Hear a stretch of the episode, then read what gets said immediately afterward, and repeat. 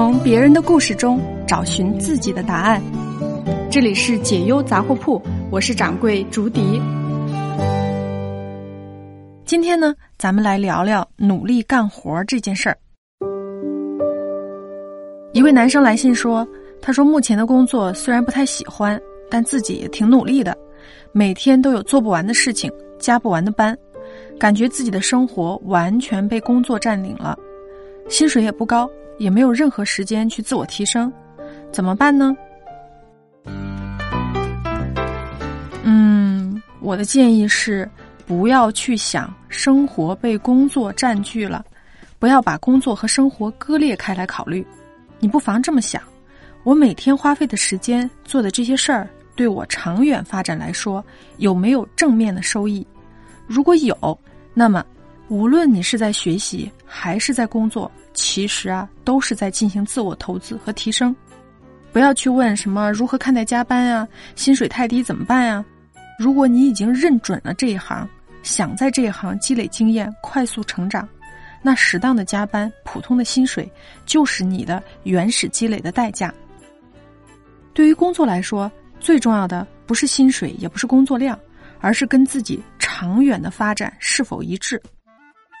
但如果真如你所说，你在做着的是自己不喜欢的工作，对长远发展也没有太大帮助，每天事情又多，心力憔悴，下了班什么事儿都不想干，更别说学习了，那就得换一种方式应对了。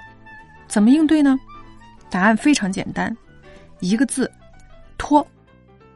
是的，如果你觉得现在的工作没有价值，那你就不要太上心喽。每天只做最重要的、不得不做的事情，其他的事情能拖就拖，拖到它变成最重要的、不得不做的事情的时候再去做。老板们听到这个，估计会打死我吧？那省下来的时间做什么呢？当然是自我提升，尽可能的去获得成长，争取早点跳槽出来。当工作跟个人发展不一致的时候，哪一个比较重要呢？嗯，那当然是后者啦。所以说，你要非常清楚自己到底想要什么，并且在这个基础上去付出大量的努力来接近你的目标，这就是所谓的个人战略。不确定自己想要什么，不确定努力的方向，只是单纯的努力，那就是对自己耍流氓啊！悄悄跟您说句话，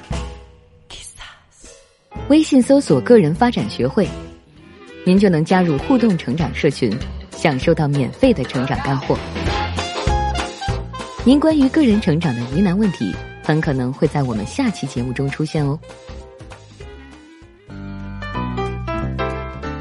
好，说完大方向的问题呢，我们再看看手头具体的工作。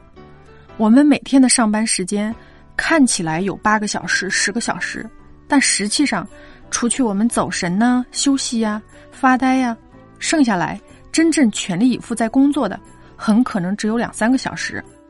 有一篇文章啊，调查了两千个美国的全职员工，得出一个结论：在一个完整的工作日里面，我们能够集中精力、高效工作的时间，平均只有两小时五十三分钟，不到三个小时哦。这意味着什么呢？这意味着我们日常里的每一天都在要求自己用三个小时的时间干八个小时的活儿。这就是为什么大多数人每天下班都觉得特别的累。因为本来每天的活儿就是远远超出负载能力的呀，不妨改变一下思维，问问自己：如果每天只能有三个小时，你会做什么？什么事情是非做不可的？然后集中精力把这件事情完成，那么剩下的时间就是你所赚到的。这种思维方式的好处是什么呢？就是下班后你不但不会觉得累，反而会神清气爽。最后啊。我们回过头再看看低效的一天长什么样。低效率的一天啊，很可能是这样的：耗时超过一个小时的会议，不断的修改和规划自己的各种安排，处理各种不必要的琐事儿，在网上瞎逛，等等等等。那么反过来，保持高效的做法也很简单：当自己开始做一件事情的时候，问一问自己，这件事情在不在我的低效清单上？如果答案是肯定的，那就不要去做了。或者是尽量的减少在上面耗费的时间。